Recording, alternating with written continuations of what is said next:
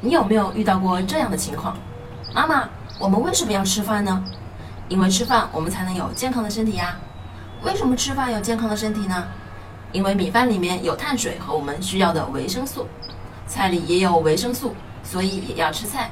那吃菜就可以不吃饭了吗？其实这类型的为什么，并不是孩子的求知欲。那这种为什么到底是什么呢？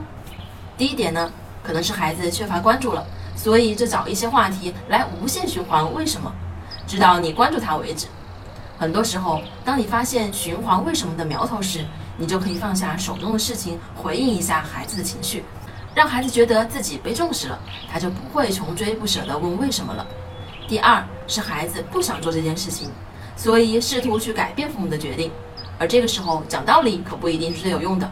最好的方法就是把问题重新抛给孩子：妈妈，为什么晚上要睡觉呢？那你觉得为什么要睡觉呢？因为我们需要休息。对，没错，就是因为我们需要休息。好了，晚安吧。